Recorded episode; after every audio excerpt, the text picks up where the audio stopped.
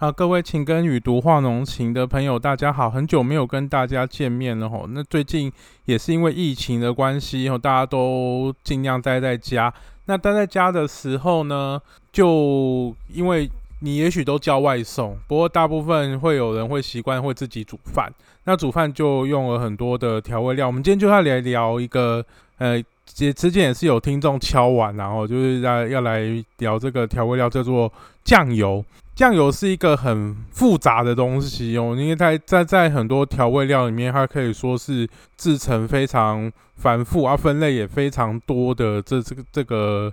物品啊。酱油其实算是东方的一个特色的东西，它大概可以追溯到汉朝哦。汉朝的时候有那个当根据当时的那个史书的记载，当时的人会用。因为大豆，吼，大豆、黄豆其实是从中国发源的。那但是现在的最多种植大豆的地方并不是在中国。OK，那汉朝用大豆，汉朝人用大豆做的这个发酵，它发酵之后发现，哎，它会长出曲菌，哦，啊，我们讲这个曲菌并不是黄曲毒素那个曲，哦，那两个曲不太一样。哦，那大豆用呃发酵用曲菌发酵之后，它会形成。嗯，当时会形成就是一个发酵过后的东西，它就有点熊熊哈，就是黏黏的。那他会发现说这个东西，哎，好像很有风味，很好吃。那就后来就把它拿来拌饭吃哈，或不然或或是拌其他的东西吃。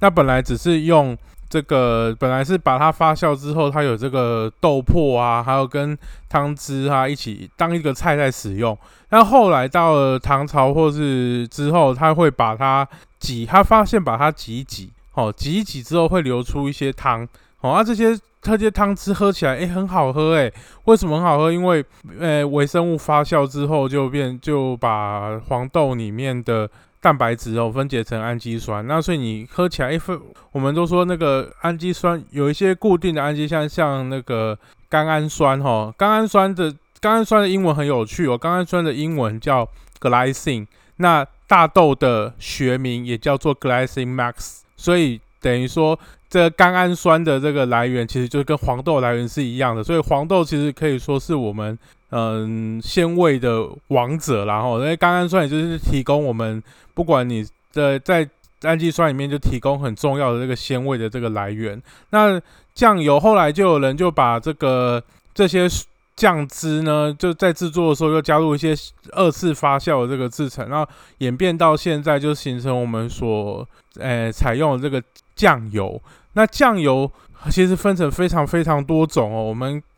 那也延展到其他的，不就是东亚的文化圈，然后不只是中国啦、台湾啦，后甚至广东的广东啦，或是东南亚啦，吼，或是到那个日本、韩国，它都有一些属于自己的这些大豆的发酵的这个调味料，哦。那我们今天来先来讲一下这个酱油到底现在以现在来说的话，酱油是怎么样来。做出来的呢？我们先讲一般，因为它是依照分类，可以依照制成，可以分成四种啊。因为有的人会说啊，为什么什么叫做酿造的酱油，什么叫做化学的酱油？我们先从酿造的酱油开始讲起哈。酿造的酱油它其实很耗工啊。酿造的酱油它通常第一个条件，它先要把这个大豆，好大豆拿来就先做蒸做蒸煮。那这大豆的蒸煮，它也许在制作酱油的时候，它不会只有用用大豆，它有的会加一些小麦啊。为什么会加小麦？有人可以，但是加米也可以，但是加小麦会比较适合，因为小麦里面它是跟大豆一样，小麦是含有一些蛋白质哦。那这些蛋白质其实就是让面粉有筋性，然后如果不论你说米谷粉，它是。米的话几乎只有淀粉，它蛋白质很少，所以它的筋性就比较少。那大豆跟小麦一起混合之后煮熟，然后就会开始做种曲的动作。哦，我们就会呃把曲菌哈放在这个大豆上面，然后曲菌就会哎很高兴哦，因为蒸熟了之后这个大豆软软的啊，哈泡完大蒸熟的大豆跟小麦软软，它就在上面哦很开很开心的赶快生长。那生长的时候，它会做。徐俊会做两件事情，它第一件事情先把大豆里面的蛋白质哦分解成氨基酸，然后第二件事事情是把小麦里面有一些呃淀粉，它会分解成糖类，哦，单糖，哦，就是我们说葡萄糖，哦，或是因为大部分是分解成葡萄糖，哦，所以那这个这是第一个部分，哈，那做完之后，通常这个酱酱源哦，制作酱油的工厂会先把它洗一洗，或是不洗，哈，直接啊压榨之后去做。去做第二次的发酵，那第二次发酵呢？它就是呃有第二类的发酵，分成干式的发酵跟湿式的发酵。种曲种完之后，这些大豆呢，如果它所谓湿式的发酵，就是跟把大豆跟盐水哈，依照一定的比例，如果要做比较薄盐的，它的可能盐水的量就会少一点啊。如果是一般传统的比较高盐的酱油，它就会加比较重的这个盐水。那盐跟取这个一般的这个曲曲菌，好种种取完了这些豆，呃黄豆的这个豆粕啊混合之后啊，开始进行第二次的发酵。那这个曲菌呢，它本身是不耐盐的，所以它碰到盐水哦，它通常曲菌就死掉掉了哦，它曲菌就结束它的工作。那接下来就是由酵母菌跟耐盐的比较耐盐的酵母菌跟乳酸菌哦就上场了。那乳酸菌它会形成这个乳酸的发酵，哦，那酵母菌它就是把哦这有因为有有一些糖嘛，啊糖碰到酵母菌，酵母菌就会把它做成酒，哦做成酒精。那酒精又跟这个本来曲菌发酵完的，它有一些氨基酸或者会产生其他的这个变化，啊所以这样做出来之后。我们的酱油就会有很多很丰富的这个风味。那这些酿造的过程啊，都是自都是大概要，如果台湾比较热，因为有的现在工如果是用工厂的发酵，它可能在发酵槽里面，它可以控制温度，它可能四个月就好了。但是如果说诶，有一些传统的发酵哈，像黑豆酱油哈，黑豆酱油在台湾比较特殊，就大概在西罗的地区哦比较多。它不是用一般的黄豆去做酿造，它是用黑豆哈。那所以你要说那个叫黑豆的酱油，它的酿造时间会比较长，至少要到六个月以上啊。所以它的，你看你那些酱油缸，你就要一直放在户外。哦，哎，让太阳去晒啊，用因为温度去促进那个里面这些耐热的这个微生物的这个发酵，所以它这些发酵的时候时间成本会比较高。那如果说在日本或是韩国啊比较寒冷的地方，他们其实做酱油时间会更久哦，要可能要一年甚至两年的时间，它这个整个才会发酵成足够哦有调味的这个东西。所以在因为有的时候如果酱油的需求很大，我没有办法。我没有办法弄那么久，那这个发酵完之后，哦，它会东西会沉在底部嘛，哦，所以就会从底抽，会从底部慢慢的把的东西去抽出来，它那个就叫做呃。如果我们说有人说壶底油哈，通常是黑豆酱油才会有壶底油，然后就是你的整个瓮的最底下，然后在那个沉淀的上面一点点的地方，哦啊，因为那个每个沉淀可能不多，所以在捞那个沉淀的时候就要很很多功夫，所以壶底油是比较贵哈，因为它就是等于像我们呃酒，如果用酒的话，就是像二锅头那样哦，就这类似这样的这个就是在。制成的最前面出来的东西，所以它或或是你说啤酒啊，什么麒麒麟一番炸，类似这样的这个这个原理哦，所以湖底油都会比较贵。那这些酱油酿造完之后，它可能会经过压榨哦，把这些原本的豆把原本的豆豆粕跟那个，然后再过滤哦，才才会制成这个酱油，然后再。应该有的时候会煮过啊，有的在煮的过程之中，它煮上是一一种杀菌的过程然后，所以我们现在呃吃到的这个酱油，它通常就是它里面是没有微生物的哈，因为都是都都会杀光了。那在煮的过程，你可能会加一些东西进去调味，有的人加柴鱼，所以你就会知道是柴鱼酱油哦，或是加其他一些煎鱼啊，煎鱼啊煎鱼就是柴鱼哈，那它可能会加其他的东西哈，海带或者什么昆布什么，所以你会有昆布酱啊，有一些会加。焦糖色素去调色，你就看到那个酱油颜色会比较深。那如果调调色的量做的比较少的时候，它就是一就是就是白酱油。好，那这个酱油用酿造的，你就知道它的制成是比较长。那所以如果量很多的时候怎么办呢？就会出现的传说中的化学酱油。哈，那现在不叫化学酱油。好，之前有一一度有那个。学者就是说要把它叫做氨基酸液啊，可是就被业者反对说叫氨基酸以后还有谁要买？他甚至那时候还说要把酿造的酱也叫做氨基酸液，那个当然大家都要翻脸了吼。那所以它现在的名称叫做水解酱油。那什么叫做水解酱油？它通常有的是用这个一般的黄豆去做水解，但通常一般用一般的黄豆去水解会很贵，所以有一个另外一个。工业上面的要求，我们台湾进大豆主要会来做什么东西？第一个就是做饲料，但是第二个最大的用途就是做沙拉油。哦啊，当然这个黄豆去做沙拉油，当然不是用纯粹是用压榨的方式去做了哈，它一样是用化学的方式，用用那个溶剂去把里面的酒油油脂类洗出来啊，洗出来之后会变成什么？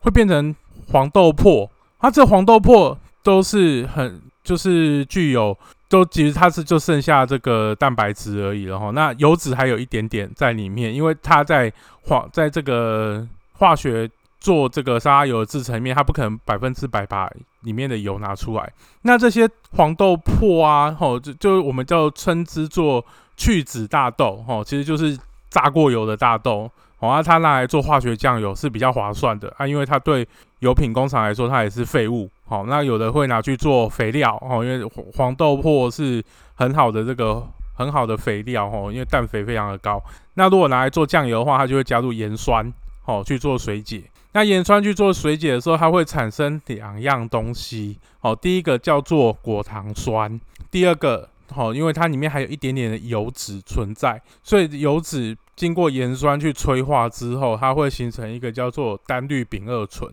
这两个东西是化学酱油才会有的东西，哦，一般酿造酱油不会有。所以你要怎么样去检查说，哦，我们一般可不可以靠检验去检验，说我到底这一罐酱油到底是酿造的酱油还是化学酱油呢？就用就从去测试，哦，去现在都是测试果糖酸比较多，哈，因为果糖酸的存在，因为你如果说这个去脂大豆。去脂的程度，去脂真的很高，可能我单氯丙二醇的成分就会很低，哈，可能会验不出来，好，但是果糖酸几乎都会有，好，那果糖酸这个东西对人体是无害的，哦，对人体是无害的，只是说因为它是化学酱油一个非常大的特征，所以你只要检验的时候，现在的规定是果糖酸的含量，哈，不可以超过零点一 percent，哦，如果你超过零点一 percent 的话，这个酱油通常它就是。不能称被人被称作酿造酱油，它通常是所谓的化学酱油，或者它在现在分成四种，然后除了酿造跟化学之外，还有处